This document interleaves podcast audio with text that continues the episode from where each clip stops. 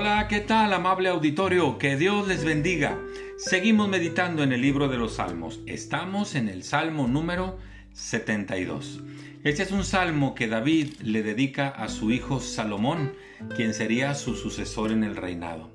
Y este salmo dice muchas cosas que todo gobernante debería de considerar si en verdad quiere hallar el favor del pueblo.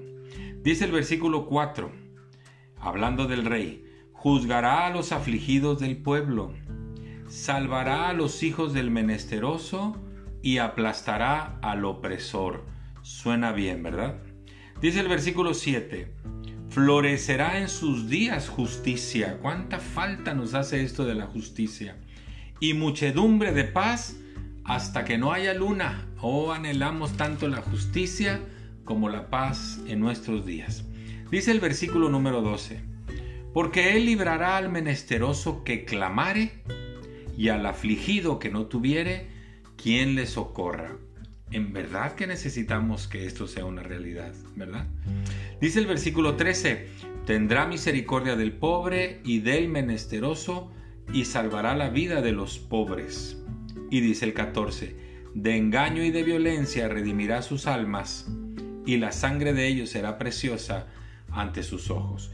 En verdad, un gobernante que haga justicia, que haga derecho, que sea ah, imparcial, que busque el bienestar de la sociedad, cuánta falta nos hace. ¿Sabe qué provoca un gobernante así? Provoca lo que dice el versículo 15. Dice, y se orará por él continuamente y todo el día se le bendecirá. Me encanta esta expresión. Y se orará por él continuamente y todo el día se le bendecirá. Cuando tenemos a nuestros gobernantes delante de Dios a través de la oración, definitivamente que Dios puede hacer cosas grandes y maravillosas en la vida de ese gobernante.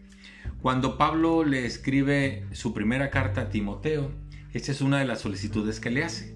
Primera Timoteo 2, 1 y 2 dice, exhorto ante todo a que se hagan rogativas, oraciones, peticiones y acciones de gracias, nótelo usted, por todos los hombres, por los reyes y por todos los que están en eminencia, para que vivamos quieta y reposadamente en toda piedad y honestidad. Cuánta falta nos hace que lejos de estar criticando y señalando, pongamos en oración, a nuestros gobernantes para que en verdad se logre esto que dice, que vivamos quieta y reposadamente, porque mucho de esta responsabilidad recae en la vida de nuestros gobernantes. No dejemos de orar por ellos.